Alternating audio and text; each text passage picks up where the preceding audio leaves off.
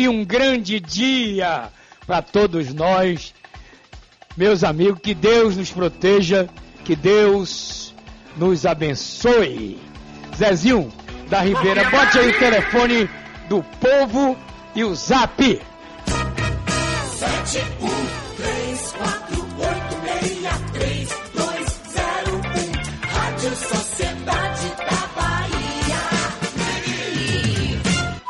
WhatsApp da Rádio Sociedade. PDD 71996561025. A vinheta do meu amigo irmão Calil. Bom dia, Varela. Bom dia aos amigos do Balanço Geral. E a terra tremeu, Calil. Foi. E a terra tremeu.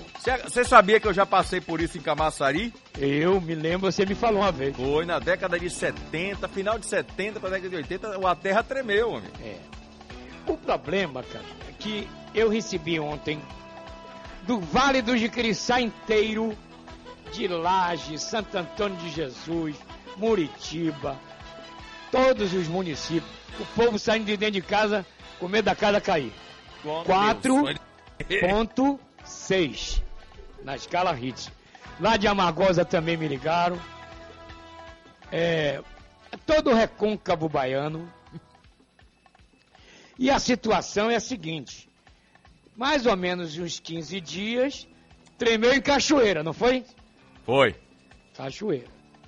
É só, só para lembrar. Brejões também, não foi? Também. Interior todo. O que é que está havendo? Placas tectrônicas. Você vai virar especialista agora em placas tectrônicas. Como é o nome da outra placa? Olha, segundo eu estava lendo ontem uma. uma... Cadê, gente? A nota, né? Uma nota. É, diz que essas grandes rochas, elas têm. é, é, como é que chama? Fissuras. Sim. né? Que essas fissuras acabam criando é, é, um movimento de, de uma rocha para outra, né? E que acaba colocando uma grande energia e por isso acaba também causando essa É, o especialista professor da UFBA falou em falhas geológicas. O termo que ele que usou. devem ser essas fissuras, né? É. Mas olha, na América do Sul, nós tivemos um terremoto no Chile, brabo.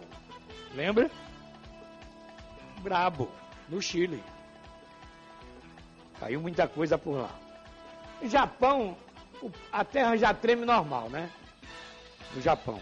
Aliás, a engenharia japonesa é, trabalha em cima disso. É ser arquiteto e engenheiro no Japão não é fácil não. É, Tem que ter realmente um conhecimento apurado, de cálculo estrutural. cálculo estrutural bem diferente do nosso, Muito bem. do, da ABNT, que é a Associação Brasileira de Normas Técnicas. Isso. Nós falamos hoje de Mutuípe, a cidade que mais sofreu, viu, cara? Foi Mutuípe. Conheço Mutuípe. Você entra em Laje, vai para Santo Antônio de Jesus, passa, entra em Laje à direita, você vai sair lá no Vale de Quiriçá, vai passar em Mutuípe. E é a Mutuípe dá fundo com fundo com a Margosa. Entendeu? São, Entendi. Mi- São Miguel das Matas também, que está naquela linha. Hoje o prefeito falou hoje cedo no Balão Geral. O ouvinte mandou aqui também que em Laje Sim, a terra tremeu. isso. Sim, porque o- a imagem daquele supermercado foi Santo Antônio de Jesus, Calil. As coisas caindo da prateleira. Entendeu? É, o Peu mandou aqui a- uma imagem também de que lá em Laje a- teve tremor ontem. É. Tremor de terra. Quanto- Esse 2020 não tá fácil, viu, amigo? 2020 veio com vontade. Falar nisso, Varela, o que, que é aquilo ali lá no Caboto? O que foi aquilo ali? Aquilo é um encontro de correntes de ventos que forma aquele redemoinho. Primeiro lá, em cima ele vem. Quem tiver na água, num barquinho, volte pra praia, viu, amigo? É? É. Se um pescador entrar naquilo aí, acontece o quê? Ele não sei onde ele vai parar, viu? É. É água com vento, vento com água não é brincadeira. Mas é, quem conhece do mar, aliás, a pescaria está liberada. Não está proibido pescar, não é isso? Isso. Pronto. Agora, Calil, as praias de Salvador, hein? De Santo Tomé a Itapuã. Pronto. Tudo O povo já jogou pra cima, amigo. é. A Barra ontem, Ontem, o movimento da, no calçadão da Barra foi... ontem mandaram uma foto Ó. pra mim, 5 da tarde. Rapaz, carnaval. Parecia domingo de carnaval. Que coisa, hein? Bom, vamos dar logo uma olhada no trânsito para saber das novidades. Sociedade no ar. O trânsito em tempo real. E a informação é com Pablo de Moraes. Bom dia, Pablo. Olá, Varela, bom dia para você, bom dia, Calil. Estou acompanhando a movimentação agora na BR-324, onde é realizada uma manifestação em Águas Claras. Deixa o trânsito muito lento, principalmente no sentido interior do estado. Deixa reflexos também no sentido Salvador, porque essa manifestação ocupava os dois sentidos da via. Agora os manifestantes liberaram o O probleminha aí com o nosso Pablo. Então vamos logo a Brasília, que não fica. A, a Brasília tem novidade. Sociedade em Brasília. O presidente Bolsonaro disse que está estendido até o final do ano o auxílio emergencial. Pa- Agora vamos chamar o Jafé. Jafé está ao vivo agora, de Brasília. Bom dia, Jafé. Bom dia, Varela. Bom dia a todos. Pois Varela, o presidente Jair Bolsonaro deve definir nesta semana o valor das novas parcelas do auxílio emergencial, que, segundo ele, deve ser pago até dezembro. Amanhã, líderes da base do governo devem ir ao Planalto participar do anúncio junto com o presidente. A agenda foi confirmada pelo líder do Centrão na Câmara, o deputado Arthur Lira, do PP de Alagoas. Bolsonaro já confirmou a extensão do auxílio, mas não definiu ainda o valor. O presidente tem dito que será um meio termo entre os 600 reais, que é pago atualmente, e 200, que foi a proposta da equipe econômica. As novas parcelas devem ser anunciadas através de uma medida provisória que deverá ser analisada pelo Congresso. O anúncio do auxílio emergencial será usado também pelo governo para ganhar tempo para fechar outro projeto, o do Renda Brasil. O programa vai, ser, vai, ser, vai substituir o Bolsa Família, mas a equipe econômica acerta os detalhes para agradar Bolsonaro.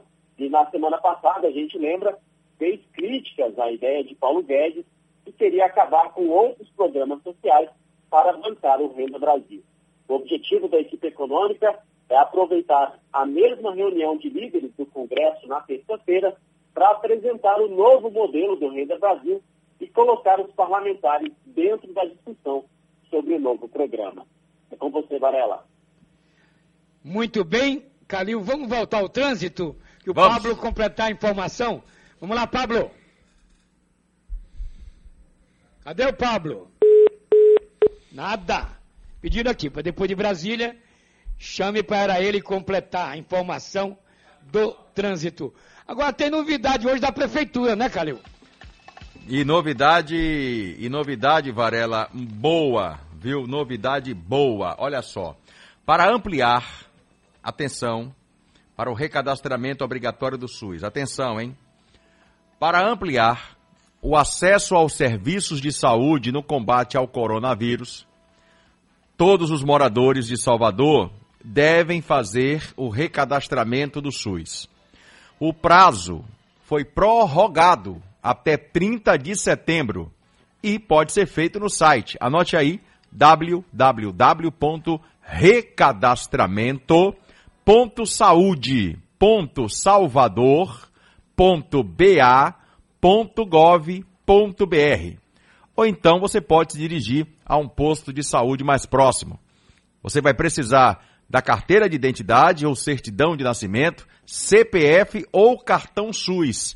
e o comprovante de residência.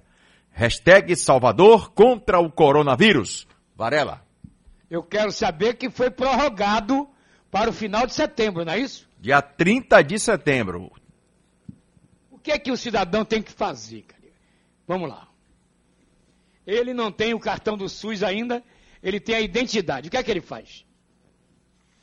Ele vai no site www.recadastramento.saude.salvador.ba.gov.br e faz o recadastramento lá. Ou então ele pode se dirigir a um posto de saúde mais próximo, levando a carteira de identidade ou a certidão de nascimento. Se não tiver o cartão SUS, leva o CPF e um comprovante de residência. E lá é feito o recadastramento até o dia 30 de setembro. Agora, Calil, muita coisa de esporte pra gente conversar hoje, viu? Verdade. Seu Cruzeiro perdeu. É, qual outro assunto? Atlético Mineiro campeão. Qual é o outro assunto? Grêmio campeão mesmo. Varela, bora falar das coisas da gente aqui, do Bahia, do Vitória. Bahia é o seguinte. Que você não me estressa, eu também não lhe estresso Peraí, e peraí, fica peraí. tudo certo. No tempo de Osório, lembra do futebol, paixão e catimba? Sim, o livro que ele Ele escreveu. revelou as Hoje ele diria- maracutaias. Eu combinei com aquele Everton para ele dar um tapinha na bola. Para o Bahia empatar o jogo já no final do jogo. Osório tinha muito disso. Já existia fake news naquela época, Varela? Não. Tá. Com, a combinado com o goleiro, ele vai dar um tapinha na bola. Teve um goleiro brasileiro, já morreu, não vou dar o nome dele, que já morreu, eu respeito muito quem morreu. Osório foi em cima dele, ô pai, eu levantei- acertei com você pra você. Sabe que o goleiro disse, Calil? Hã? Eu rebati tanta bola ali pro meio da área, ninguém acertou o gol. Você quer que eu abra as pernas na bola entrar? É? Tem uma, Assim- tem uma história também do futebol brasileiro Ah, que o goleiro cara a cara com o atacante. que O goleiro falou assim: vai, faz o gol que eu tô comprado. Aí o atacante, pô, bicho, eu também tô comprado, defenda aí. vai. comprado pra não fazer. E o atacante também tava comprado. Você lembra do escândalo do placar, não lembra, cara? Sim, é. Ah, re- negociavam resultados do futebol. Hoje é o VAR que decide. E teve até jogador baiano, não foi? Com o É. envolvido. Olha, o Calil, ontem. Falar em VAR, você viu que o Gatito Fernandes fez? Não. Quebrou o VAR todo. Foi? O Botafogo tomou 2 a 0 do. É, mas também ali. 2 a 0 2 a 1 Ali, ali foi um escândalo. Anularam um gol legal deles. Teve dois gols, teve dois gols anulados pelo, É. pela arbitragem. O Santos também teve ontem. Também San- com o foi. Depois do jogo, o goleiro Gatito Fernandes pegou o VAR e destruiu a pontapé. Vixe, meu Deus. Ele pode pegar um gancho aí, Varela, de seis jogos. É, também já está na, na. Fim de na carreira? pós. É. É um prazo de valimento, prazo de validade vencida. Não é? Enfim.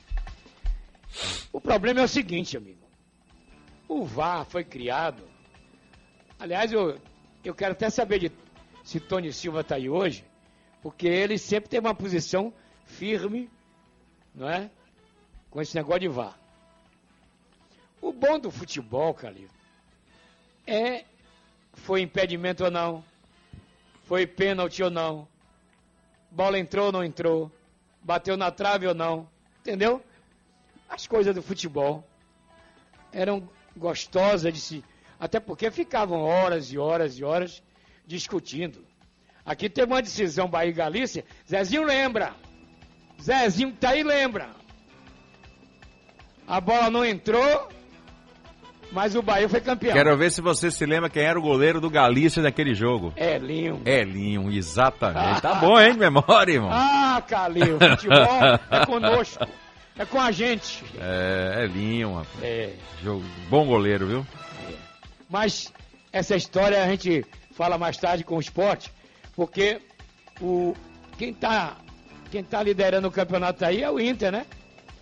É, o. Inter é o novo, é o líder do campeonato. Abriu cinco pontos de vantagem, né? Opa! Porque o Vasco, que era o vice-líder, perdeu no clássico pro, pro, pro Fluminense.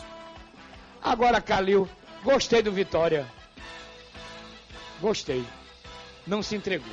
Foi É, o. Vitória, Varela, a gente sabe das dificuldades técnicas Isso. do clube, mas é, um, é, um- é- é- você percebe que não falta vontade.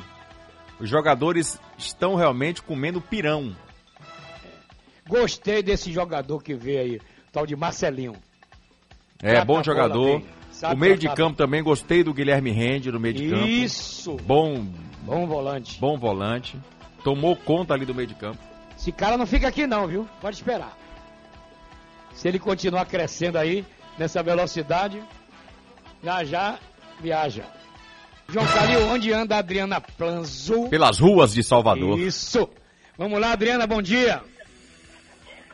Bom dia, Varela. Bom dia, Calil. Bom dia aos ouvintes do Balanço Geral. Olha, Varela, eu estou circulando desde as 7 horas da manhã aí por algumas unidades de saúde da família aqui de Salvador, porque mesmo após o anúncio da prorrogação do prazo para atualização do cartão SUS, as unidades de saúde amanheceram com muitas filas e aglomerações. No fim de linha do Garcia, a fila começou a se formar por volta das 5 e meia da manhã. Já na unidade de saúde do Campo da Pólvora, idosos, mulheres grávidas estão aguardando desde as 4 da manhã do lado de fora da unidade. Muitas tomaram até chuva, que há pouco instante choveu aqui na capital baiana e essas pessoas acabaram tomando chuva. E a realidade não é diferente para quem está a caminho do quinto centro de saúde. Quem passa pela porta da unidade pode observar um verdadeiro formigueiro na rampa de acesso à unidade. De acordo com a Secretaria Municipal de Saúde, até a noite de sexta-feira, quase 940 mil pessoas já tinham realizado o recadastramento do cartão SUS. Somando quinta e sexta, foram 239 mil recadastramentos. Agora, com o novo prazo, a atualização pode ser feita até o dia 30 de setembro. Isso porque, por que está acontecendo essas aglomerações? Porque o site criado pela Secretaria de Saúde no último, na última quinta-feira, né, feito pela Prefeitura para que esse procedimento ele, eh, pudesse ser feito de forma online, vem sendo alvo de grandes reclamações de muitas pessoas que não conseguem acessar ou concluir o processo. Só no sábado, por exemplo, o site passou por grande parte do dia aí fora do ar. Então é complicado aí as pessoas nesse período de pandemia não se aglomerar e não provocar grandes filas, né? Calil Varela, eu volto com vocês no estúdio. Calil, você entendeu, Calil? Hum. Por que tá- É porque eu não entendo por que tanta reclamação. O povo também. Aliás, minha avó dizia um negócio. O ser humano, ele é um eterno insatisfeito. Por que minha avó dizia isso, Calil? Que a gente está sempre reclamando de alguma coisa. Não tem paciência para lidar com as dificuldades. E o que não falta hoje é dificuldade mesmo. Eu postei um vídeo Ah. que eu fiz aqui no estúdio, um comentário Sim, na minha rede social, no meu Instagram. sim. E teve um comentário de uma pessoa que me chamou a atenção. Por que me chamou a atenção? Porque essa pessoa ligou a máquina, a metralhadora, disparou pra cima de todo mundo, inclusive a imprensa. Só esqueceu de falar dela. É. Tô lembrando disso, dessa insatisfação. Atacou o governo do estado, o governo federal, o governo municipal, a- a- acusou a imprensa. Esse negócio aí do recadastramento do SUS. Acusou as pessoas e só não olhou pra ela, mas tudo bem. É, a imprensa é culpada de Sempre tudo. vai ser boi de piranha, Pois é. né? Agora vamos lá. Em Barreiras, é. Giro Bahia. Sheila Cobb tem os detalhes de Barreiras. Bom dia. Bom dia, bom dia, Varela. Bom dia para você também, Calil. O ex-prefeito de Cotegipe e pré-candidato para o pleito de 2020 morreu por Covid-19 em Luiz Eduardo Magalhães. Marcelo Mariani, de 50 anos de idade, que esteve à frente como gestor do município de Cotegipe de 2012 a 2016 e pretendia disputar o cargo novamente para o pleito 2020, teve a sua vida ceifada pelo mal que assola o mundo, o coronavírus mesmo deu entrada na unidade de controle do coronavírus em Luiz Eduardo Magalhães dia 24, sendo assistido pela equipe médica da referida unidade. No dia 27, teve o quadro respiratório agravado, onde a equipe decidiu entubá-lo. Antes do processo e procedimento de intubação do paciente, Marcelo evoluiu para uma parada cardiorrespiratória. Foi reanimado em primeira mão e a equipe teve êxito. No momento da transferência para o aeroporto, houve a segunda parada cardiorrespiratória. Animado também com êxito, foi conduzido pelo SAMU 192 para o aeroporto para seguir em UTI aérea para Salvador. O quadro estabilizou novamente, caindo a saturação e não tendo condições hemodinâmicas para o transporte aéreo. A equipe o retornou para a unidade de controle do coronavírus para estabilizá-lo. No momento da chegada na unidade, Marcelo evoluiu para uma terceira parada cardiorrespiratória, sendo reanimado pela equipe de profissionais, seguido do protocolo né, por 45 minutos.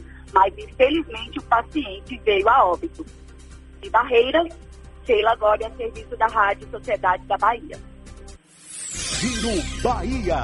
Oferecimento: Governo do Estado. A Bahia contra o coronavírus. Bom, Calil tem, tem uma mensagem importante, Calil, mas é, o, o Benedito Borges também foi Covid, não foi? A informação que o Be- Benedito Borges Ex-vice-presidente do Bahia? é também de Covid. É, as causas eu não tive a informação, É, mas a informação que eu tenho, é, ele faleceu aos 97 anos, né? isso. Ele é neto de Ricardo Maracajá. Ele era o pai de Maracajá? Do Não. Ele era sogro. sogro, né? filho de Paulo Maracajá. E neto de Ricardo e avô de Ricardo Maracajá. Isso. E Bahia, de- até no sangue era tricolor. O sangue dele era tricolor, cara. Eu te mandei a foto, você viu? Ele Eu com a vi. faixa do Bahia. Botei hoje no ar aí, no balanço geral da TV. É. Tá bom? Você tem uma mensagem importante. Tenho uma mensagem muito importante para falar de saúde com você. Olha cá, olha cá. Minha gente, viver com dor ninguém merece. Mas não merece mesmo. Quantas pessoas passaram o final de semana se queixando de dores, hein? Tem muita gente aí que já acordou hoje sem conseguir botar o pé no chão. Por quê? Sofrendo com dor. Tem gente que está nos ouvindo agora, em qualquer lugar desse país, que não sabe mais o que fazer. Não pode abaixar, que quando tenta levantar ou dói o joelho, ou dói as costas, dói o calcanhar, dói o pé, dói os tendões. Vai subir umas escadas? Meu Deus do céu. Até para dormir a coisa tá complicada. Eu sei o que é isso. Para levantar também não está sendo fácil. Então, minha gente, anote esse nome. Chegou o Ostel Protect. Você que tem dores na coluna, no joelho, articulações, dores nos ossos, dores no corpo todo. Chegou o Ostel Protect, que é uma combinação de cálcio com colágeno hidrolisado. O Ostel Protect vai ajudar você a prevenir artrite, artrose, osteoporose, reumatismo, dores no corpo. E a promoção é a seguinte, olha, as 10 primeiras pessoas que ligarem vão ter uma condição especial. Basta você pegar o telefone e ligar agora. 0800 608 1018. Anotou? Vou repetir. 0800 608 1018. Gente, chega de sofrer com dor. Você está sofrendo com dor porque você quer. O Osteoprotect contém um colágeno hidrolisado e você vai perceber que até o seu cabelo vai ficar mais bonito, as suas unhas vão ficar mais fortes. Essa é uma fórmula e uma novidade da Lotus Suplementos.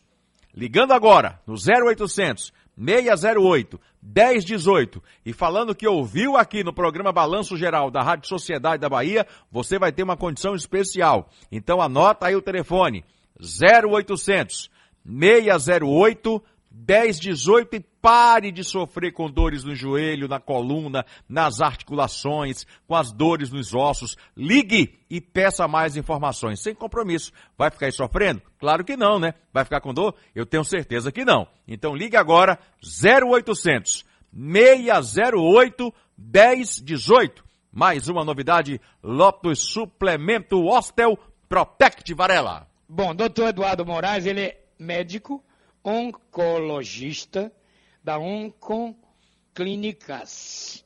Doutor Eduardo Moraes, bom dia. Bom dia, Varela. Bom dia, Calil. Bom dia, doutor. É, ouvinte do Balanço, do Balanço Geral. É um grande prazer estar aqui com vocês, conversando sobre um assunto tão importante, que é, que é a nossa saúde. O prazer é todo nosso, doutor. Hoje é o último dia de agosto, amanhã começa setembro. Por que o setembro é o setembro verde? Por quê? Então, a importância do setembro verde é para chamar a atenção sobre um tipo de câncer, né, que é o câncer do intestino, que é um câncer meio pouco falado, né? Todo mundo sabe do novembro azul, do outubro rosa, mas poucas pessoas falam do câncer do intestino. Mas é um câncer que, infelizmente, tem aumentado muito no nosso meio. E é o segundo câncer mais comum, tanto em homens como em mulheres. Do câncer coloretal, é isso? Isso. O que É, causa isso, doutor? Então, o câncer é uma doença multifatorial, né? que tem vários fatores. Né? Você tem fatores que você herda da família, né? que é uma história familiar de câncer prévio, é, mas felizmente só, só, só, só parte de 10% dos casos, ou seja, um, um em cada 10 que está associado à história familiar. Né? Tem também associado a doenças inflamatórias do intestino, que também são raros. Mas tem fatores que são fatores hábitos de vida, né? E esses hábitos de vida são importantes conhecer e são importantes porque eles também podem ser modificados. Que hábitos são esses, né? É, que aumentam o risco? É uma falta de atividade física, né? Então, é, é, isso é importante como um fator de risco, a obesidade, assim como uma dieta rica em, em alimentos processados, salsichas, é, mortadelas, presuntos, também é associado a- a- ao câncer. Além da baixa ingesta de, de fibras, né, de frutas, verduras, leguminosas, feijão. Então são esses os fatores, fatores dietéticos, né, alimentares e fatores eh, herdados da família. Quantos casos por ano, em média, no Brasil, desse tipo de câncer, doutor? Então, Varela, a gente tem visto um aumento né, significativo dos casos de câncer de, de, de coloretais. Eu prefiro chamar de intestino, porque fica mais fácil para a população entender. É, para 2020, o INCA, né, que é o Instituto Nacional do Câncer do Brasil, estima 40 mil casos de, de câncer de intestino, né? sendo aproximadamente 20 mil casos em homens e 20 mil casos em mulheres. E em 2018 foram 20 mil mortes causadas por esse câncer. 20 mil pessoas morreram. João Calil tem uma pergunta para doutor Eduardo. Bom dia, doutor Eduardo. É, Meu irmão, você sabe, né, Varela? Ele morreu de câncer do intestino. Isso. E foi de uma rapidez né, que assustou. Mas, doutor Eduardo, é, por exemplo, o câncer de próstata, é, uma das formas de prevenção é o tomate, que de acordo com os estudos, ele é rico em licopeno. O câncer, o câncer de colo retal, existe alguma fruta, existe algum legume que também possa prevenir esse, esse tipo de câncer? É boa pergunta, Calil. É, a, a alimentação saudável, né, uma alimentação que seja rica em frutas, verduras, leguminosas, é, grãos, sementes, fibras, esse, essa alimentação que é importante. Além de ser baixa em gordura e ser baixa em carne vermelha, né? Não é, algumas pessoas falam para retirar a carne vermelha, não é necessário retirar a carne vermelha, mas é, ter o hábito de comer carne vermelha no máximo duas vezes é, por semana. Isso é o suficiente. Além disso, associar uma atividade física é, regular, pelo menos quatro vezes por semana. Isso aí seria a melhor, a melhor prevenção para o câncer no intestino. Quais são os primeiros Assim sinais, outras doenças. Doutor Eduardo, os primeiros sinais de alguma coisa não está bem no intestino? Quais são? Então, um, um dos que chama mais atenção é sangue nas fezes. Então, qualquer sinal de sangue nas fezes, você tem que ir ao médico, né? Associado a isso, se você tiver mais do que 50 anos, porque a recomendação dos serviços de saúde é qualquer pessoa acima de 50 anos é fazer uma colonoscopia ou algum tipo de exame de detecção precoce do câncer do intestino. Mas então, voltando à sua pergunta, Varela, então sangue nas fezes, alteração do, do hábito intestinal, que pode ser tanto prisão de ventre como diarreia, ou até alternação, a- a- alterna- eh, alternar esse- esses eventos.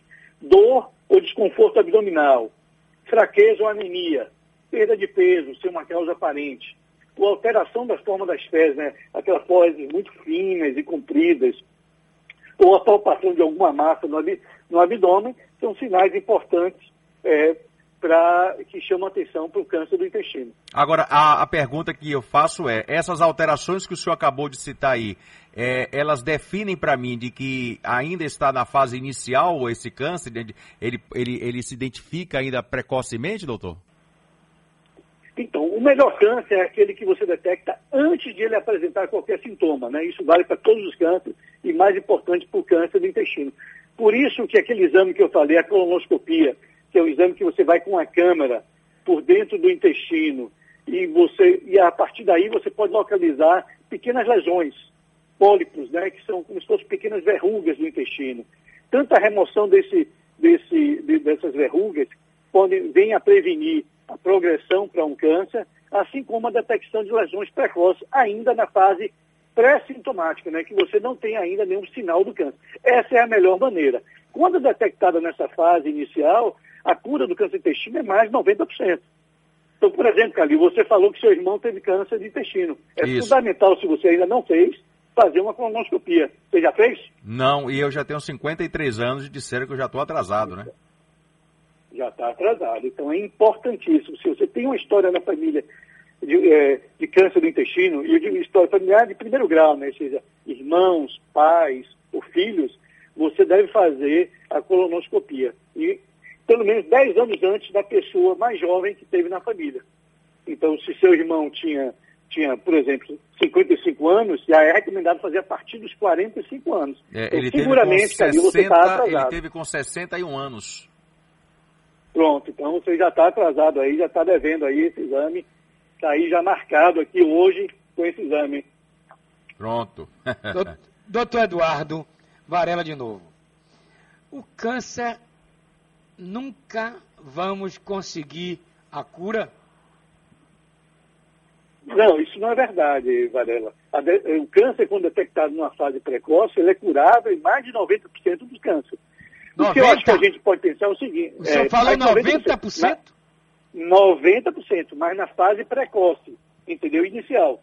Como eu falei, por exemplo, você faz uma colonoscopia, encontra uma úlcerazinha pequenininha, superficial, algumas vezes você não precisa nem de cirurgia pode ser feito só uma raspagem por dentro do intestino e isso previne, previne o câncer avançado. Então, chegamos a essa capacidade de detecção precoce e de tratamento de câncer inicial só com uma raspagem, sem precisar de cirurgia.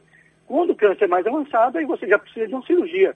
Mas mesmo nesses casos, hoje em dia, com as cirurgias laparoscópicas, ou minimamente invasivas, e até robótica, né, que já é uma realidade é, na Bahia, no Brasil e na Bahia, é, já temos centros fazendo cirurgia robótica, você pode fazer uma cirurgia com uma, um trauma mínimo, né? Cirurgia minimamente invasiva, que você vai para casa com um ou dois dias você já está em casa.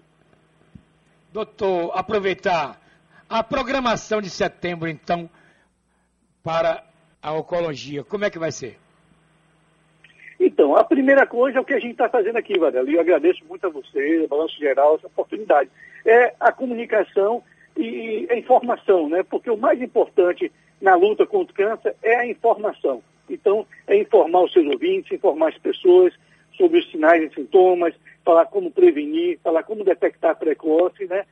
É, chamar atenção, então, para quem tem mais de 50 anos, entendeu? Que deve procurar seu médico e conversar sobre a indicação de uma colonoscopia, novamente esse exame de detecção precoce de câncer de intestino, tá? E a partir daí a gente vai fazer também campanhas tá? para justamente trazer essa atenção. E é muito importante nesse momento de Covid, porque é, muitas pessoas se afastaram dos médicos, né? Então, pessoas estão com medo de ir aos médicos, com medo de fazer exames. E o que a gente já está vendo no, no consultório no dia a dia é paciente chegando com a doença mais avançada. E isso vem a comprometer, comprometer muito a cura do câncer, né? Então, é, esses, esses quase quatro, cinco meses que a gente está vivendo de pandemia aí, e sem fazer exames, por exemplo, mamografia, colonoscopia, PSA, isso vai trazer um impacto, infelizmente, muito negativo para a população. Muito bem. Doutor Eduardo, muito obrigado pela entrevista. Eu que agradeço, um abraço a vocês e conte conosco. Tá bom. Aí estão informações importantes, né, Calil? Muito importantes. Essa doença. Inclusive para mim, né? É, para todos nós. É, Varela, eu lembrei aqui agora é, sobre esportes coletivos e tal. Ah. E eu estava acompanhando a coletiva do prefeito Neto no final de semana sobre a reabertura de, a, a- de clubes esportivos, né? E é, essa reabertura que começa hoje, ela vai somente funcionar para prática de exercícios físicos, Atividade atividades esportiva, esportivas, sem aglomeração. é, é, por pessoa ou no máximo em dupla. Isso. Né? Importante dizer isso. Muito bem. Agora, e o Corona Bala, seu Varela? Ah, tá matando mais gente aí também? Matou gente no final de semana, inclusive uma criança de 8 anos. Meu Jesus. Uma criança de De oito oito anos. anos. 12 pessoas assassinadas no fim de semana, segundo o boletim divulgado pela Secretaria de Segurança Pública. Entre as 7 horas da manhã de sexta-feira e as 7 horas da manhã de hoje, dia 31, os crimes foram registrados em Lobato, Fazenda Grande 4, Canabrava, São Francisco do Conde, Itapuã, Paripe, Simões Filho, 7 de abril, Cajazeiras 10, Lauro de Freitas, São Marcos e São Cristóvão. O mês de agosto registra desde o dia 1 até hoje 107 assassinatos em Salvador e região metropolitana. E esse crime de São Cristóvão, Varela, foi justamente do menino de 8 anos, Nadson Oliveira Santiago. Ele tinha saído de casa de manhã para comprar batata frita num bar. Uma facção criminosa trocando tiro com rivais matou o menino. Meu Deus do céu. A pergunta que eu faço é: vai ter manifestação? Isso aconteceu ali no local chamado Vila Verde, em São Cristóvão. O garoto foi baleado com um tiro nas costas e morreu na hora. Quem morreu também, Calil, Hum. foi o padre Walter Pinto. Padre Walter, Muito tempo eh, cuidou da igreja do Bonfim, né? isso. Muitos anos. 80 anos. É padre, padre, é padre Pinto, né? Padre Walter. Padre Walter. mais Era, era conhecido- cearense ele, né, Mariano? Isso. Era cearense. Bom, a- o número de Covid caiu a média brasileira. 875 mortes 24 horas no Brasil. Caiu um pouquinho. 121 mil brasileiros. No mundo, 25 milhões foram infectados. A Bahia registrou 1.279 casos. Agora, Calil, eu estou acessando as notícias. Ap- apresentaram uma novidade. Qual é? Em Brasília, político tá furando a fila do teste. Ah, ah, eu quero a novidade. Eu quero a novidade. Os políticos de Brasília estão furando a fila do povo. Ó, me deixe, viu, seu Calil? Vamos saber como andam as coisas em Itabuna? Vamos. Vamos lá? Giro Silmara Bahia. Souza, bom dia. Bom dia para você, Varela. Pois é, aqui na cidade de Itabuna, as informações que nós temos é com relação ao aumento aí nas vendas, né? Com relação a, a esse setor que é de vendas de produtos, para, de materiais, na verdade, de construção. Lembrando que houve um aumento em algumas lojas de 60% a 70%, mas tem uma loja aqui da cidade que chegou a registrar em 90% de aumento. Ela afirma que, na verdade, esse aumento vem acontecendo já desde o final aí do mês de julho, quando diversas pessoas começaram a realizar essas compras. Além de pisos, venda de vasos sanitários e tintas também aumentaram. O problema é que neste momento também começam a faltar alguns produtos em lojas, materiais de construção aqui na cidade de Itabuna. Principalmente se tratando de blocos e também de areia, quando as pessoas não têm encontrado e também com relação aos pisos.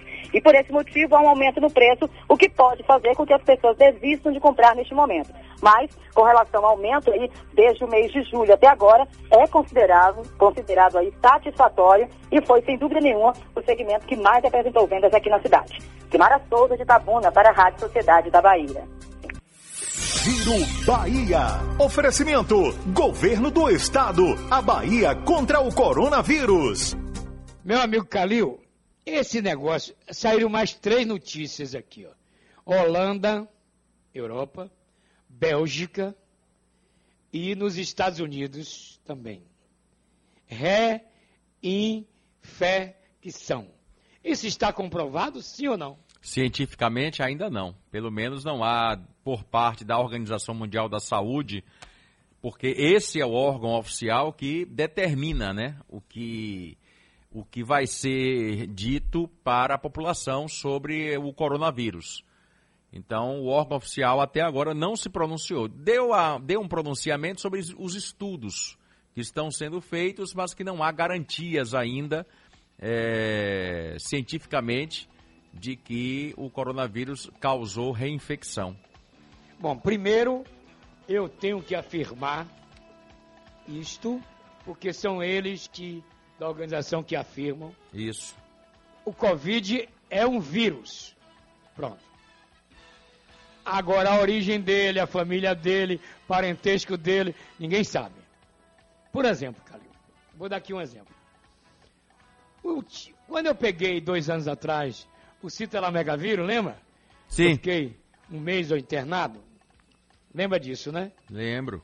Ele é um parente do herpes viral. Hum.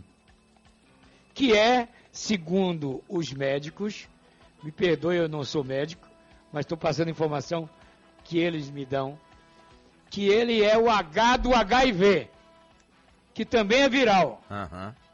Olha que confusão. É. Tem uma coisa chamada bacteriana, outra coisa que é viral. Muito bem. A gripe é vírus, não é isso? A influenza? Isso. Muito bem. Você pega há 10 anos atrás o, a gripe, não vai pegar mais? Aí os médicos me dizem, é possível pegar de novo, desde que seu estado de imunidade seja baixo. É, a questão toda é a imunidade, não é isso? Isso. A vulnerabilidade do organismo. Isso. Porque, por exemplo, eu já tive um problema de baixa é, imunidade. imunidade que eu gripei três vezes em um ano. Pois é. Né? Acontece mesmo.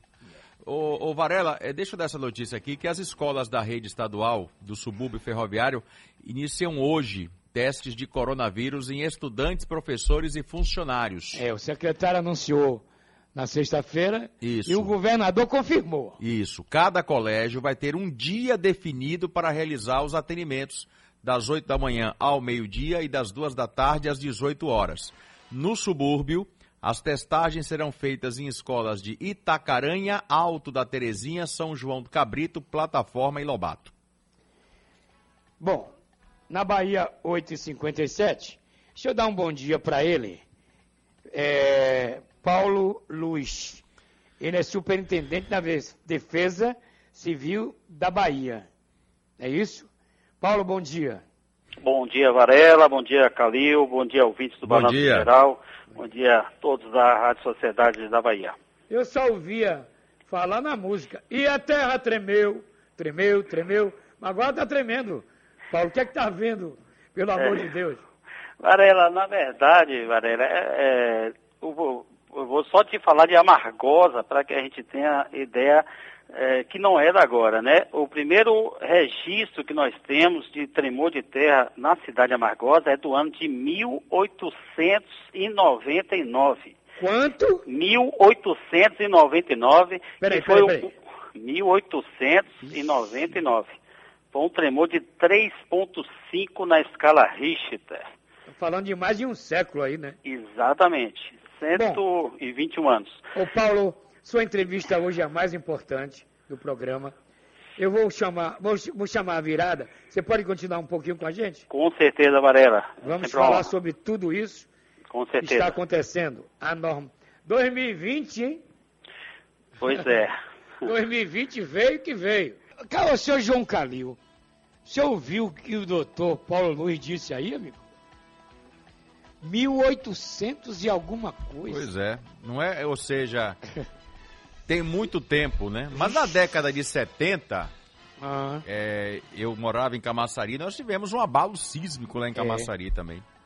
Agora, vários bairros de Salvador também comunicaram. É, Mussurunga foi um deles. É, Pernambués, Cabula Isso. 6, Mata Escura, Caixa d'Água, Itapuã, Trobogi, Engenho Velho da Federação, Ondina, Garcia, Brotas, Cajazeira e até na Ribeira.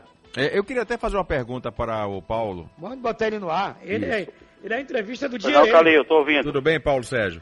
Tô ouvindo, sim, É, tudo eu, bem. eu queria, porque eu tenho uma dúvida, eu, eu- eu- zero, meu conhecimento é zero. Eu, eu- eu ouço falar de placas tectônicas dos livros, né? Aham. Mas você que é um especialista no assunto, né? Eu estava lendo uma matéria ontem que falava sobre é, rochas gigantes e fissuras nessas rochas gigantes que causam o movimento entre, entre elas. E depois isso é, acaba também causando uma energia e, consequentemente, o abalo. É por aí? É, é, Calil, primeiro você me chamou de especialista, né? Eu, na verdade, não sou geólogo, sou engenheiro agrônomo, mas no curso de agronomia a gente tem a disciplina de geologia e fui um apaixonado por- pela geologia desde a faculdade de agronomia em Cuidas das Almas e até hoje gosto muito dessa área. Então, te respondendo, nós estamos aqui, eh, o Brasil, sobre a placa tectônica chamada sul-americana. Do lado oeste, a gente tem uma placa chamada Nazca, do lado leste, a gente tem a placa africana. Então, a gente está entre essas duas placas. O que que ocorre, Calil? Exatamente isso que você falou. No meio dessas, dessa, aqui no Brasil, foram identificadas 48 falhas geológicas, sendo que uma dessas As 48... fissuras. É, são aquelas fissuras que a gente chama de falhas geológicas, exatamente. Elas são muito constantes no Ceará, no Rio Grande do Norte, que é onde tem maior atividade sísmica, né, ma- mais abalos, e aqui na Bahia também tem uma dessas falhas que já foi identificada. É, daí vem essa histórico, né, que eu estava relatando aí para Varela, de 1899, é, em função dessas, dessas movimentações, dessas fissuras. Agora, Calil e ouvintes e Varela, não é movimentação de metros, não, e nem de centímetros, é de milímetros. São milímetros que se movimenta mais abaixo, no caso desse terremoto de ontem foi de a 10 quilômetros abaixo da cidade de Amargosa, Mutuípe e São Miguel. E, essa modificação de milímetros é capaz de gerar essa onda sísmica, né, esse tremor e o barulho também que é ouvido pela população. Então, o que que ocorre? Na, na área do entorno do epicentro, é, é, uma- um tremor de 4.6, que foi o caso de Mutuípe, é capaz sim de gerar rachaduras né, nas paredes, nas casas, mas nada além disso. Aqui em Salvador, por exemplo, é, as pessoas sentiram é, o tremor, mas nenhum registro de rachadura. Na minha cidade, que é Iguaí, que fica lá no sudoeste da Bahia, as pessoas sentiram o tremor, mas nenhum registro. Em Vitória da Conquista sentiu, Itabuna sentiu, Itaberaba sentiu. Então, é, esse tremor, ele teve um, um raio de mais de 400 quilômetros que as pessoas sentiram esse abalo. Isso Agora- é o que mais chama atenção. Ô Paulo Luiz, Pois presta não, Varela. atenção. Eu já fui pelo Vale de Criçá, entrei em Mutuípe e pelo fundo de Mutuípe saí lá em Amargosa. Certo. Uma cidade colada na outra. É? Ali foi o epicentro, por onde você passou, exatamente aí. é ali onde zona rural. mais. É, Agora, essa escala Porta-Mal. 4.6. Por exemplo, outro dia teve no Chile, não foi? Um terremoto terrível. Isso. Chi- Aí a placa do, do- da América do Sul que você falou. Isso, lá está na ponta né, da, da placa. O Chile está em contato com outra placa já da Antártida. Então já está bem na, na extremidade da A placa. escala ali foi de quanto? É, chegou a 8 pontos, é a 6.5 no Chile. 6.5 no Chile. Oh, desculpe, desculpe. 8.5 no Chile. 8.5, que é de muito alto, né? Provocou 500 mortes. É, no Haiti foram 6,5, a população totalmente despreparada, as casas é, construídas para não resistir é, terremotos, morreram 200 mil pessoas. Então, Varela, o que eu quero tranquilizar a população baiana e brasileira e todos os ouvintes do Balanço Geral. Aqui no Brasil não existe essa possibilidade técnica de ter um terremoto como teve no Chile, como teve no Haiti, como ocorre no Japão. Não existe, isso só existe onde tem encontro de placas e nós não estamos nessa área. O, o que pode acontecer aqui é esses abalos moderados. Ele é considerado alto a partir de 6.1 na escala Richter. Nós tivemos esse de Amargosa, que é o maior que teve 4.2, e Mutuípe, que foi o mais forte, 4.6. Em São Miguel das Matas, 3.7. Eu, Então, é moderado. eu conversei com o prefeito, conversamos hoje com o prefeito de São Miguel das Matas. Ele disse que apenas o tremor, quebra de reboco, caiu um gesso de um, de um telhado, nada além disso. Na zona rural, principalmente. Isso. mais próximo lá da, da área do epicentro. Então, veja bem, e, a- e ali, ali foi o epicentro, né? Em São Miguel, meu colega de faculdade, prefeito José Renato, eh, em Amargosa, prefeito Júlio, e o prefeito Digão lá em Mutuípe. Então, eh, a gente está dando um olhar especial para esses três municípios, tanto que, Varela, vou te passar isso aqui em primeira mão para vocês, é, na próxima quinta-feira, nós já estaremos, a Defesa Civil do Estado, junto com o Laboratório de Sismologia da Universidade Federal do Rio Grande do Norte, onde estão os maiores especialistas do Nordeste em terremoto. Estaremos nessa região aí de Amargosa, Mutuípe, São Miguel das Matas, instalando uma rede de sismógrafos. Inclusive, o governador Rui Costa já disponibilizou toda a estrutura dos órgãos estaduais para apoiar a instalação dessas redes, desses sismógrafos, dando segurança para que a gente possa, possa ter, Varela, informações mais fidedignas ainda, mais precisas com relação a qualquer movimentação de solo nessas regiões. Agora, é, eu queria fazer outra pergunta para o Paulo. Por que, que a América Latina é, é vulnerável à ocorrência de terremotos? Porque eu estou vendo aqui, né, os 10 terremotos mais potentes foram na América Latina. Isso, é exatamente em função desses encontros, né, da, dessas, é, como eu falei, da placa Nazca, que é, que é a que vem lá em direção da, do sentido oeste, né, com a placa sul-americana. Então, tem esses encontros dessas placas que acaba é, provocando esses terremotos. É sempre em áreas de encontro das placas tec, de- tectônicas, né, que graças a Deus nós estamos livres desse tipo de terremoto de grande magnitude. Paulo Luiz Varela, o senhor é o superintendente da Defesa Civil da Bahia, não é isso? Correto, Varela? Quais são as ações da sua secretaria no Estado? É, a gente trabalha aqui na, na prevenção dos desastres, na preparação das defesas civis, das comunidades, na, na- apoiando os municípios a elaborar os planos de contingência.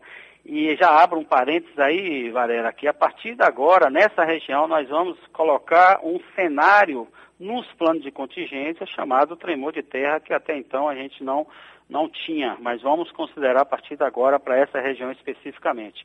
É, a gente trabalha na resposta aos desastres, né, quando acontece um, um desastre de grande magnitude, né, como foi é, de grande intensidade, como foi Coronel João Sá, em Lajedinho, é, aqui em Salvador, a Codesal está sempre atuando também.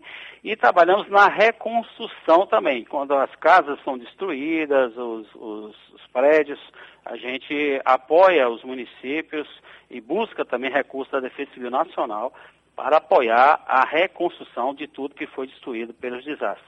Então, é uma área muito abrangente e é um órgão de articulação que a gente trabalha com diversos atores o tempo inteiro, eh, como nesse caso específico, estamos trabalhando em parceria com a Universidade Federal do Rio Grande do Norte para apoiar essa questão da, da resposta e da prevenção nos tremores de terra. Mandaram imagem pra gente, viu, Paulo? Sim. Mandaram.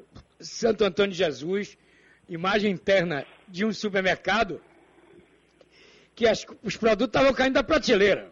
Isso, isso. Laje, lá na frente também, houve abalo. A região toda do Vale do Jiquiriçá. E muitas. E o Baixo Sul também. O que é o Baixo Sul? Baixo Sul, Valença. Valença, Taperoá, Peçanha, Ituberá, por aí vai. Não é? Isso. Até Itabona foi sentido. Até Itabuna também foi sentido? Com certeza. É, falei ontem com a Defesa Civil de Itabuna, vários moradores lá relataram. E Vitória da Conquista também, que está mais distante, né? Dois prédios de Vitória da Conquista foram vistoriados ontem pela Defesa Civil, a pedido dos moradores, mas nenhum, nenhum é, dano foi é, causado nesse, nesses prédios, pelo tremor. Bom, e traduzindo na, no, no, no resumo da sua entrevista. Então, a Sim. partir de agora, o tremor é algo preocupante para a Defesa Civil. É isso? Exatamente. A gente vai fazer curso de capacitação para as defesas civis municipais, né, para que eles possam instruir as populações dos seus municípios. É, e, e qual é a intenção disso, Varela? É fazer que cada morador seja uma- um agente de defesa civil. A gente fala aqui que a defesa civil somos todos nós. É Calil, é Varela, é o morador que, de um bairro aqui de Salvador, morador da cidade do interior, todos.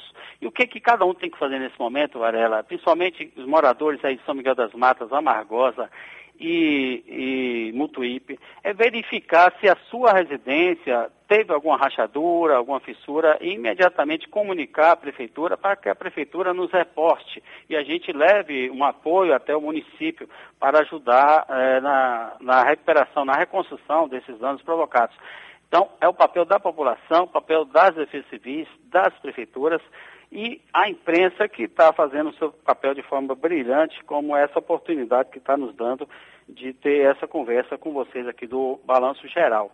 Então, é, que a gente pede isso, que a população tenha muita calma, não é um, um desastre que, é- que tem potencial de destruir cidades, prédios, aqui, como eu lhe falei, é um desastre considerado moderado, ele vai ser sentido, ele pode vir a ocorrer mais vezes, principalmente nessa região, que são as réplicas, nos próximos dias, como ocorreu nessa madrugada, Varela, às 3h42 da madrugada dessa noite em Amargosa, um novo tremor de terra de, de Verdade. 3,5. Verdade. Recebemos 3,5. essa informação três e meia, quatro horas da manhã. Na Exatamente. Isso são as réplicas, né? Então, nos próximos dias deve, provavelmente deve continuar. Isso é típico de abalo sísmico aqui no Nordeste. O Nordeste tem essa característica. Quando ele tem um, ele fica tendo vários abalos seguidos, até que ele se eh, interrompa. Então, eh, eh, Varela, de 1899 a 1920, a Margosa teve um ciclo de temores de terra e completou agora exatamente 100 anos, né? 1920 Isso está registrado 2020. onde, Paulo? Está registrado no, na Universidade Federal do Rio Grande do Norte, no laboratório de sismologia. Eh, eu posso até passar depois para vocês. É da USP, contato. né?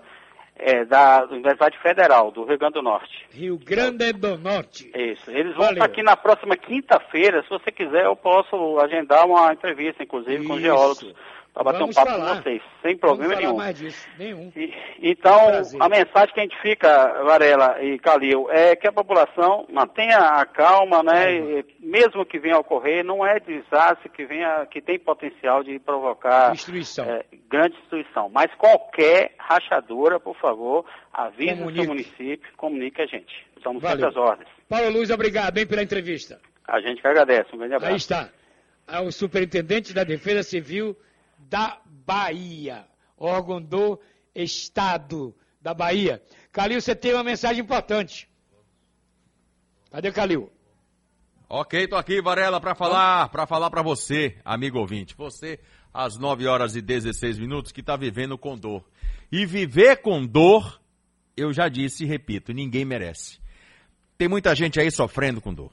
Gente aí que está nos ouvindo, que não sabe mais o que fazer, não pode abaixar que quando tenta levantar ou dói o joelho ou dói as costas, vai subir umas escadas, meu Deus do céu. Dói muito. Até para dormir a coisa está complicada, para levantar também não está sendo fácil. Então, minha gente, anote aí este nome: Ostel Protect. Você que tem dores na coluna, no joelho, articulações, dores nos ossos, Ostel Protect vai ser a solução. Uma combinação de cálcio com colágeno hidrolisado. Ajuda a prevenir artrite, artrose, osteoporose, reumatismo, dores no corpo. E as 10 primeiras pessoas que ligarem terão uma condição especial. Ligue agora 0800 608 1018. Vou repetir. 0800 608 1018. Chega de sofrer com dor. O Osteoprotect contém o colágeno hidrolisado. Você vai perceber que o cabelo fica mais bonito, as unhas ficam mais fortes. Essa fórmula é uma novidade da Lotus Suplementos. Ligando agora no 0800 608 1018 e falando que ouviu aqui no programa Balanço Geral da Rádio Sociedade, você vai ter uma condição especial. Anota aí, 0800 608 1018. Pare de sofrer com dores no joelho, pare de sofrer com dores na coluna, nas articulações, com dores nos ossos. Ligue e peça mais informações. Você não vai ficar aí sofrendo, vai? Claro que não. Vai ficar com dor? Claro que não também. Então ligue agora 0800 608 1018. Mais uma novidade, Lotus Suplementos. Varela. Muito vento, muita chuva agora aqui no Horto Florestal. Meu prédio está cercado, Calil. Eita. Vai chover hoje? Tá chovendo. Ah, não tô aqui dentro, não tô vendo, é mesmo? É, aqui tá caindo água, com vontade. Vamos saber das novidades de Guanambi, na Bahia? Giro Bahia. O Wilson Nunes tem os detalhes. Bom dia, Wilson. Oi, Varela. Bom dia a você, bom dia a todos os nossos ouvintes da Rádio Sociedade da Bahia. Olha, Varela, por aqui, Brumado é a cidade que registra o maior número de casos do novo coronavírus na região. De acordo com o boletim epidemiológico de ontem, o município possui 867 casos confirmados, sendo 63 ativos, 795 recuperados, 9 internações e 9 óbitos. Só para que eh, você tenha ideia, Varela, Guanambi, a cidade de maior população da região, contabiliza 354 casos confirmados. Segundo o site Achei Sudoeste, mesmo com os altos números, Brumado mantém o comércio aberto. Na última semana, o prefeito Eduardo Lima Vasconcelos comandou mais uma reunião da Comissão de Enfrentamento da Covid-19. Na oportunidade, com a presença de proprietários de bares, ele cobrou né, dos mesmos o controle de aglomerações nos estabelecimentos, ressaltando que, caso não haja redução dos registros de novos casos, ele deverá engrossar as restrições aos bares e outros segmentos na cidade. De Guarambiri, repórter Wilson Nunes, a serviço da Rádio Sociedade da Bahia. Giro Bahia. Oferecimento: Governo do Estado. A Bahia contra o coronavírus. Você viu aí, Calil? Barreiras preocupante. É, rapaz. difícil, Preocupante. Nós tivemos 40 e poucas mortes em Salvador. Ou na Bahia, não foi, Calil? 46, parece. Foi, foi, Não é isso? foi. E mil e poucos casos confirmados. Pois é. E ele, Covid, está chegando com vontade nas cidades mais populosas também. Do... Aliás, São Paulo. Todos os municípios de São Paulo. Primeiro boletim do dia hoje foi isso. Que tinha lá uma cidade. Aqui tem quatro cidades, segundo o Adelso apurou, né, no interior. Esperamos que não, não venha na sua totalidade dos 417 municípios. Calil tem a solidariedade. Essa é a palavra, solidariedade. Nunca foi tão necessária como nesses dias de pandemia. E você pode fazer uma enorme diferença na vida de quem mais precisa. A campanha SOS Famílias do Sertão tem como meta resgatar a esperança e propiciar dignidade a muitas famílias da região de Irecê. Você pode ajudar esse projeto Nova Canaã por dois caminhos. Um é a doação em dinheiro, pelo site sosfamiliasdosertão.org. A outra é a entrega de alimentos não perecíveis em uma das igrejas universal do Reino de Deus. Mudar a vida de alguém é mudar a sua também, Varela. Coisa simples, né, Calil? Muito simples. Pegar uma, uma, uma cesta básica Levar em qualquer igreja universal do Reino de em Deus. qualquer parte do Brasil. Isso. Se você não tiver tempo ou quiser mai, maior comodidade, você pode fazer é, um depósito através é uma doação em dinheiro pelo site sosfamiliasdosertão.org. Que tem É. pessoas que não têm tempo, tá na correria, né? Mas Mas gosta a de ajudar. importância do projeto. Isso né? é muito importante esse Matar a projeto. fome E já ajudou tem milhares, fome. ajudou milhares de pessoas. É como Jesus disse: dê água a quem tem sede, Exatamente. dê É, pão a quem tem, fome. Seu Varela, Diga. é, duas notícias. Vamos. Vamos lá. A boa. A Caixa paga hoje o saque emergencial do FGTS para os trabalhadores nascidos em setembro. Boa. O governo federal pretende injetar na economia mais de 37 bilhões de reais, beneficiando cerca de 60 milhões de pessoas. Segundo a Caixa, neste primeiro momento, o beneficiário vai poder movimentar o dinheiro apenas por meio do aplicativo Caixa Tem. O pagamento será feito na conta poupança social digital. O Boa. saque em dinheiro vai estar disponível somente em 31 de outubro. O Nossa. valor do saque emergencial é de até 1.045 reais. A outra notícia é a restituição do imposto de renda e a Receita Federal Ah, o quarto lote hoje, né? O quarto lote, isso. Quarto lote. Da restituição do imposto de renda pessoa física 2020. No total, mais de 5 bilhões de reais vão ser pagos para 4 milhões e meio de contribuintes. A quinta e última restituição do ano vai ser paga no mês que vem, 30 de setembro. Ok. Agora vamos ali em Feira de Santana. Giro Bahia. Detalhe de feira com Elcimar Pondé. Bom dia, Elcimar. Um grande abraço para você, Varela. Muito bom dia. Bom dia para quem nos acompanha aqui na Rádio Sociedade da Bahia. Em Feira de Santana, tempo nublado, agora 25 graus. Houve redução na demanda pelos serviços oferecidos nas unidades de saúde administradas pelo município. A retração está relacionada ao temor de contaminação pela Covid-19. A informação é da Secretaria de Saúde de Feira, por intermédio da secretária Denise Mascarenhas. Ela disse que o atendimento nestas unidades foi regularizado desde junho, respeitando todos os protocolos de segurança. Mas como a procura pelos serviços está realmente bem menor do que o normal, tem sido necessário trabalhar com um número menor de vagas oferecidas. Denise Mascarenhas ainda afirmou que as pessoas têm procurado as unidades de saúde com mais frequência em busca dos serviços ou de orientações relacionadas à Covid-19 e à vacinação contra a influenza. De Feira de Santana, Elcimar Pondé, correspondente a serviço da Rádio Sociedade da Bahia. Giro Bahia. Oferecimento: Governo do Estado. A Bahia contra o coronavírus. Meus amigos, que toda segunda-feira a gente amanhece com um pacote esportivo de grande tamanho. Mas eu, eu queria dar um bom dia pro Tony Silva. Eu Bom dia. respeito muito suas convicções. Eita, meu Deus, o que foi? Não. Quando a bola sai do campo, que entra a destruição, quebradeiro, a terra tremeu no VAR também. Tu visse? O VAR Diz tremeu. Tu visse? Hein?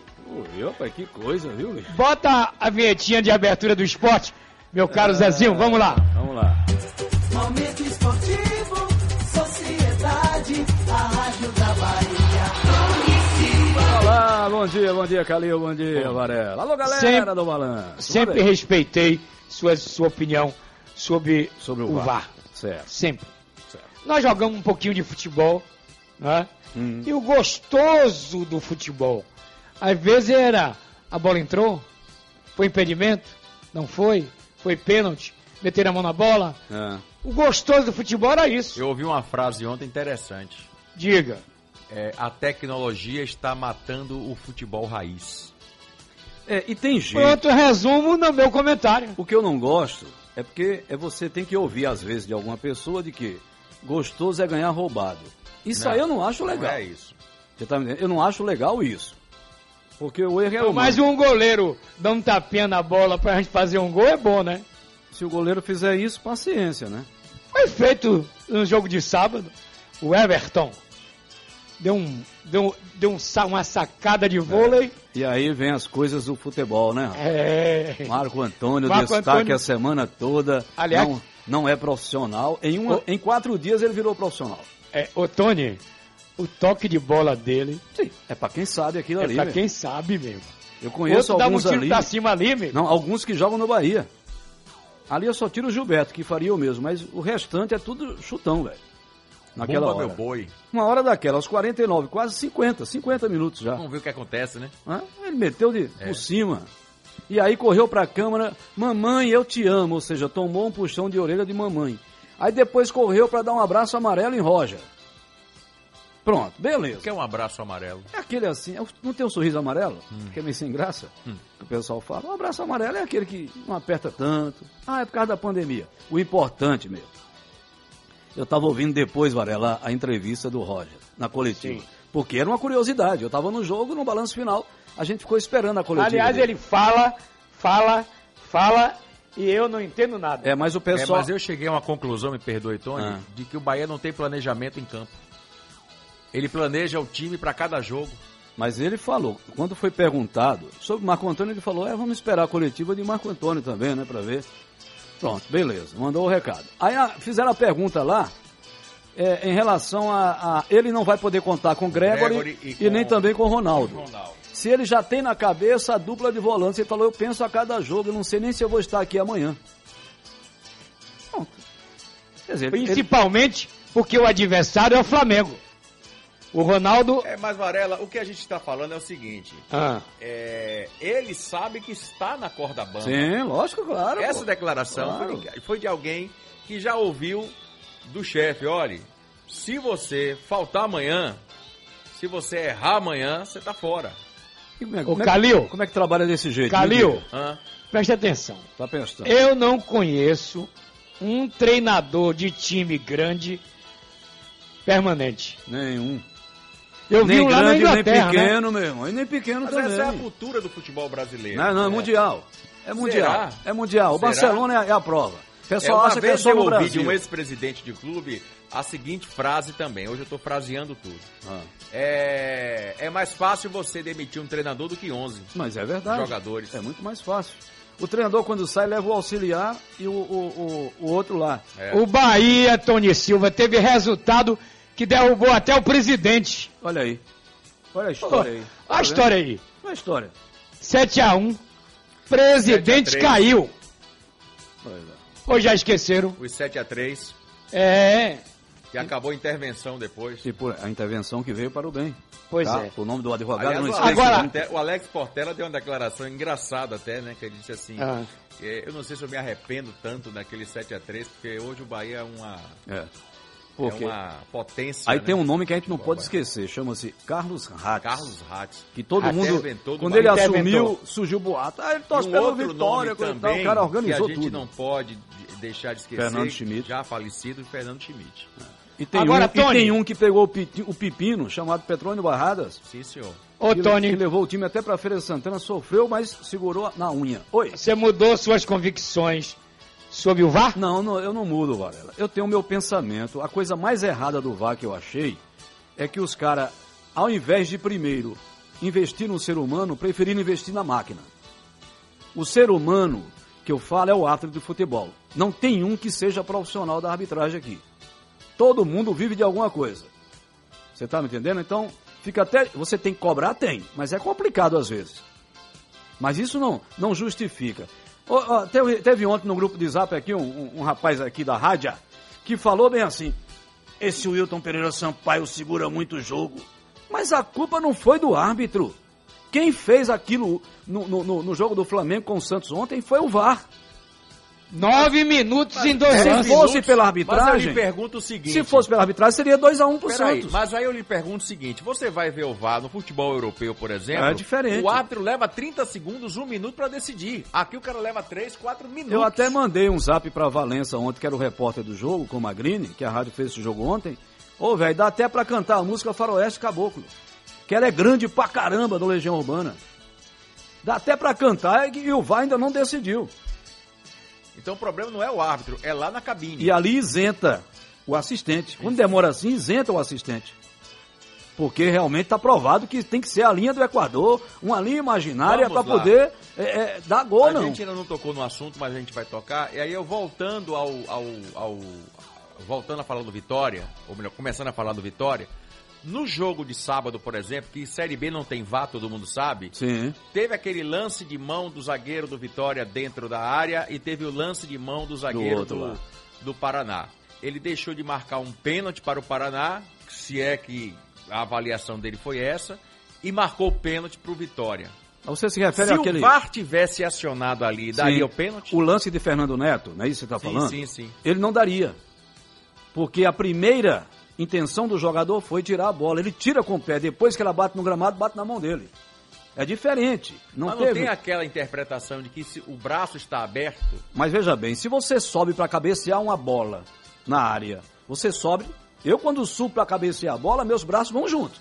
Dá uma subidinha para ganhar impulso. vi árbitro marcar pênalti. Quando você- O cara subindo na bola, Não. no ar, a bola bater Certo. na mão e ele marcar o pênalti. Não, se- se Porque mudou a trajetória. É, porque foi direto o quê. na mão, Ele Calil. não mudou a trajetória. Mas foi direto na mão, Calil. Mas se o zagueiro sobe de cabeça, tira, e ela, quando vai tirar, bate na mão, o que vale é a lance? primeira intenção. Quando o jogador cai, né, que ele tá na disputa de bola, ele acaba caindo, ele automaticamente ele usa o braço para É, apoiar isso eu acho errado. gramado. Aí não, aí é pênalti. Tem que arrancar o braço do cara. É. Foi o caso de Vico naquela bola, né? Terminou Isso. sendo expulso. Sim, senhor. Que ele tá no chão, ele tá com o braço no chão, tem que arrancar o braço, fazer como? Que são as coisas que eles inventam. Esse negócio de marcar impedimento só na conclusão da, da jogada, isso é, gente, isso é uma né? coisa horrorosa, velho. Acontece tudo, você sabe que está impedido, o assistente sabe, mas ele tem que seguir um protocolo, esperar acontecer o gol. Por causa do VAR. Às vezes a bola é tirada da área, tá lá do outro lado, volta, quando para ele dá o impedimento. Pra Série B não vale. Ou vale? É o errado da, da CBF. Se você tem competições, você tem que botar VAR em tudo. Copa do Brasil só tem VAR no momento. Nas semifinais. Por aí vai. Mas o certo é que o Bahia, Varela, mais uma vez jogou um futebol ridículo. O primeiro tempo eu sofri, feito um condenado para narrar aquele primeiro tempo. Que coisa horrorosa. No segundo deu uma melhoradinha e olhe lá. Bahia e Palmeiras foram dois, duas coisas negativas nesse jogo. Foi, foi uma coisa ridícula. Porque quando eu vi as escalações e o momento que as equipes vivem, eu pensei, vai ser um jogo legal. Ih, quebrei a cara. Já o jogo do Vitória, o Vitória passa pra gente a imagem de que vestiu a camisa do que é Série B. Isso. Quer jogar de forma aguerrida, não Isso. perder a bola, Comendo sempre, pirão. sempre procurar Jogando né, pra pirão. buscar um resultado. E 1 a 0 em Série B, bora comemorar, que é um bom resultado. O Vitória sai amanhã para pegar o Confiança, num horário que Varela gosta de, de assistir jogo, nove e meia da noite. Você tá doido? E, e eu vou narrar o jogo amanhã, nove e meia da noite, aqui na Oh. Sociedade, com o maior prazer.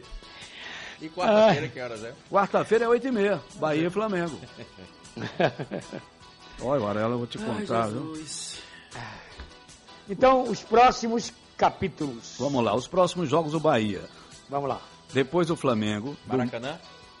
O Flamengo é aqui. Ah, é aqui? É, aqui, em Pituaço. Oito e meia, quarta-feira. Domingo pega o Inter fora. E Quatro da tarde.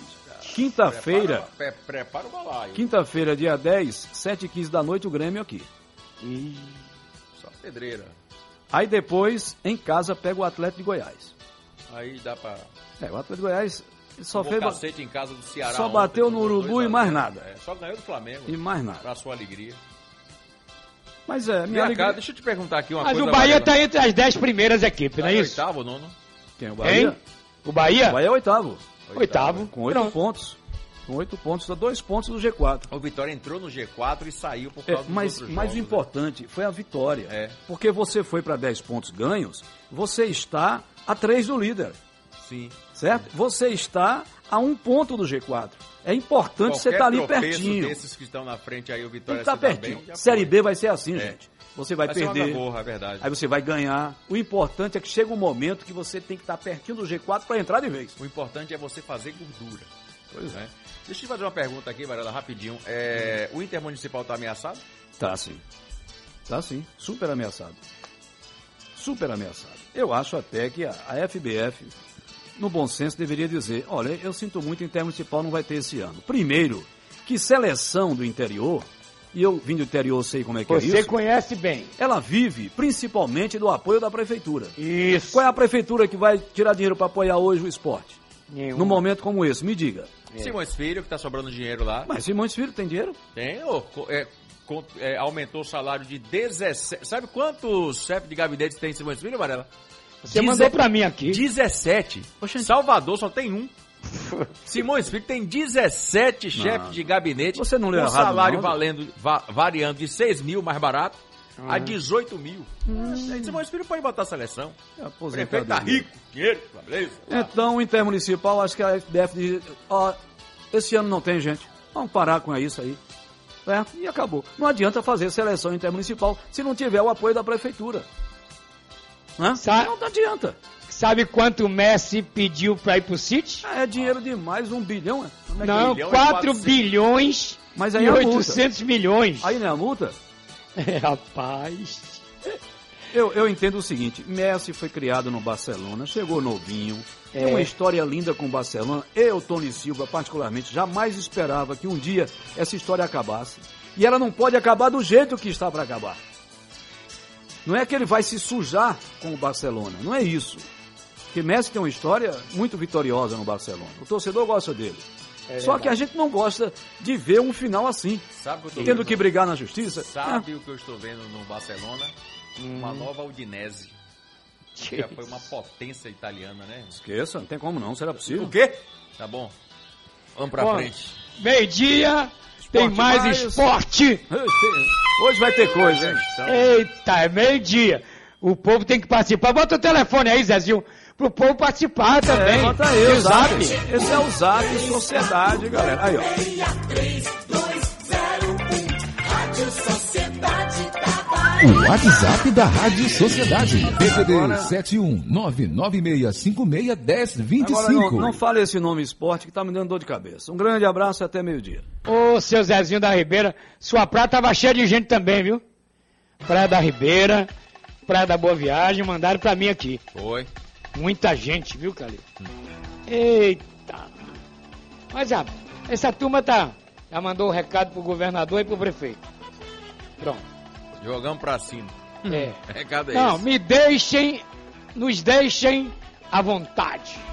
Aliás, tem aqui, Varela, Fábio Vilas Boas, Ah, secretário de, de saúde do estado, que você conhece muito bem. isso, Ele postou aqui na, na rede social, no Twitter dele, sim.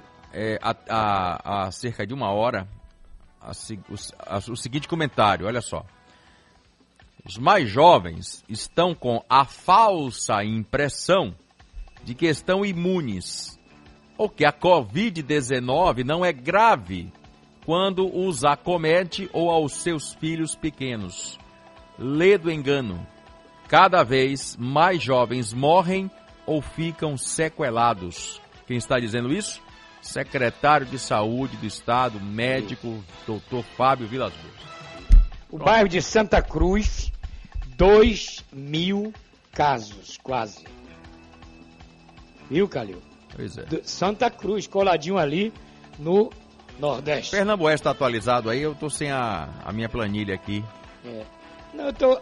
Acho que o Wesley Safadão, o cantor, também Testou? pegou Testou Covid. positivo? Positivo. é. Meu Deus do céu.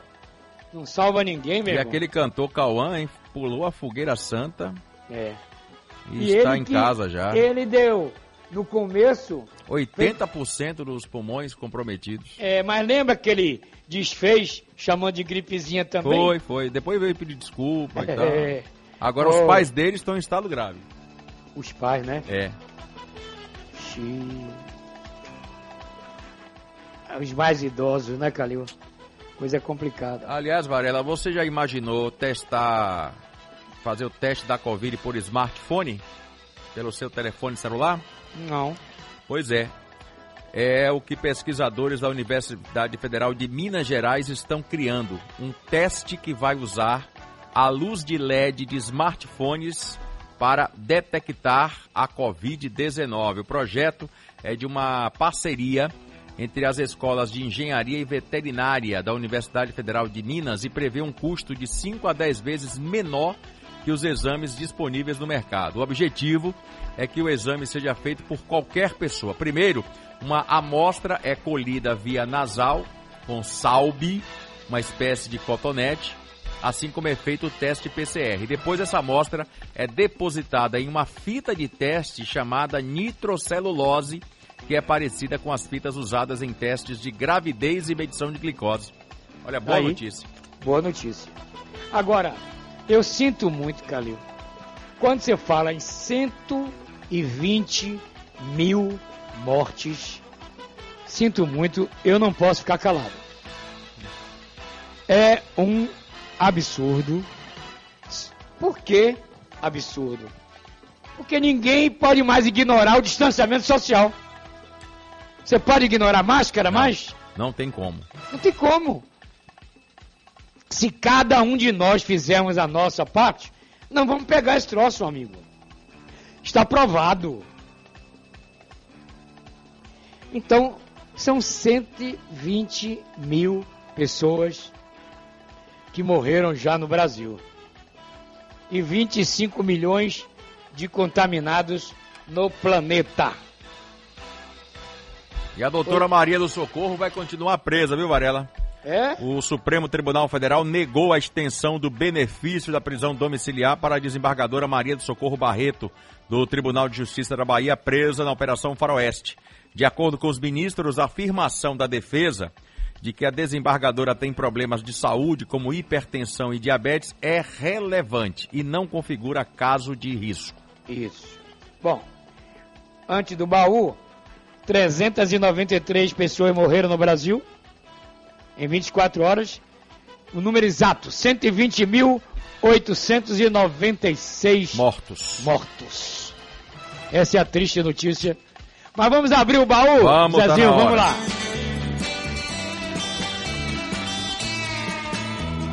O baú, do seu Varela. Os maiores sucessos de todos os tempos. Hoje, lembraram da raça negra.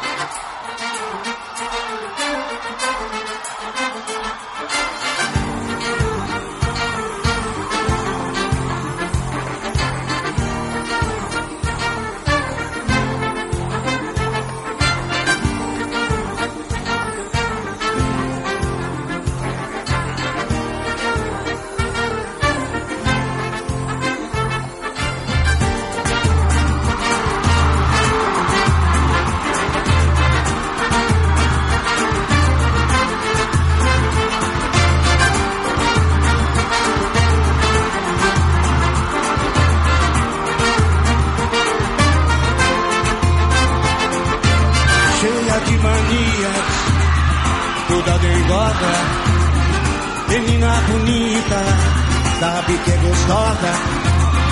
Com esse seu jeito faz o que quer de mim, dominar o meu coração. Eu fico sem saber o que fazer, quero te deixar, você não quer, não quer. Então me ajude a segurar. Essa barra quer gostar de você, então me ajude a segurar. Barra quer gostar de você.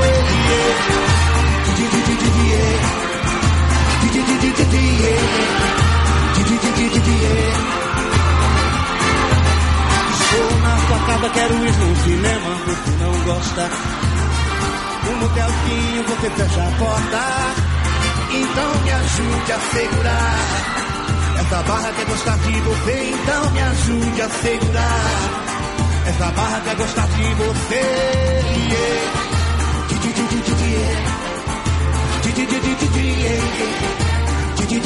yeah.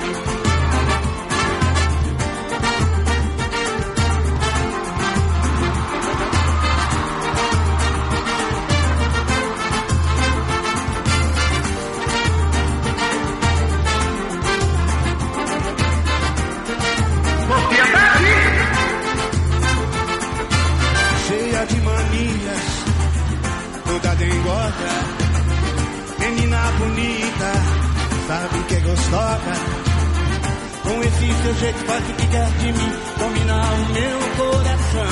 Eu fico sem saber o que fazer, quero te deixar, você não quer, não quer. Então me ajude a segurar. Essa barra quer gostar de você, então me ajude a segurar. Essa barra quer gostar de você.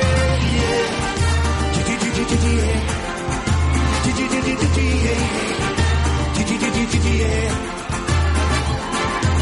Estou na sua casa, quero ir num cinema, você não gosta. Um motelzinho, você fecha a porta. Então me ajude a segurar. Essa barra quer gostar de você, então me ajude a segurar. Essa barra quer gostar de você. Yeah. Yeah. Yeah. Di, yeah. É o baú da Sociedade do Varela, ô Calil. Pois e foi. essa tal liberdade que pediram aí. Olha aí. Essa tal liberdade. Só pra contrariar.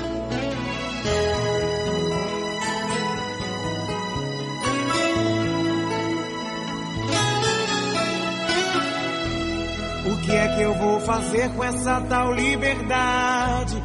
Se estou na solidão pensando em você.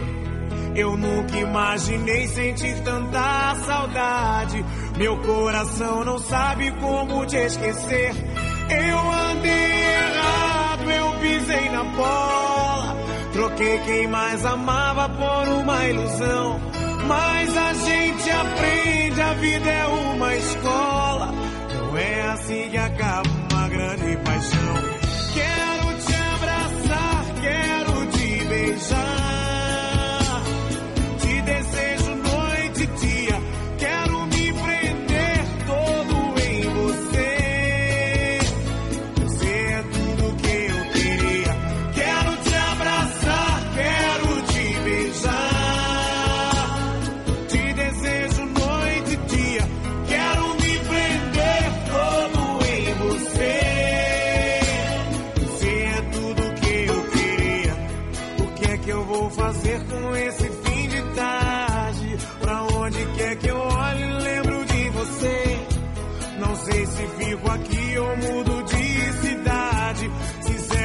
Sinceramente, amor,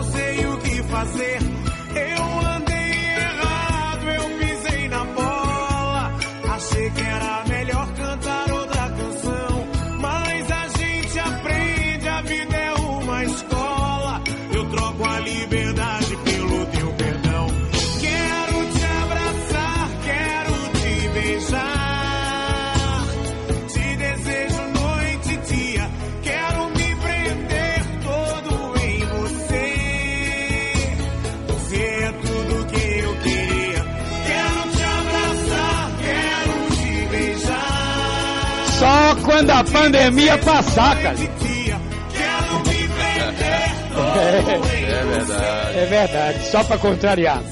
É o baú, você pede e a Rádio Sociedade toca. Agora e o Conexão Sociedade, Calil? Tudo pronto já com a nossa Cris Cambuí. Presencialmente, ela está de volta. É, presencialmente. Nossa gloriosa Silvana Oliveira. E muita informação continuando aqui na sua Rádio Sociedade da Bahia. Já já, Varela. Essa é a hora que eu fico triste, né, Calil? Por quê? Até amanhã. Até amanhã. Se Deus permitir, que Ele nos proteja. Lembre, Jesus está na sua casa todo dia. Nove e meia da noite, Record Itapuã.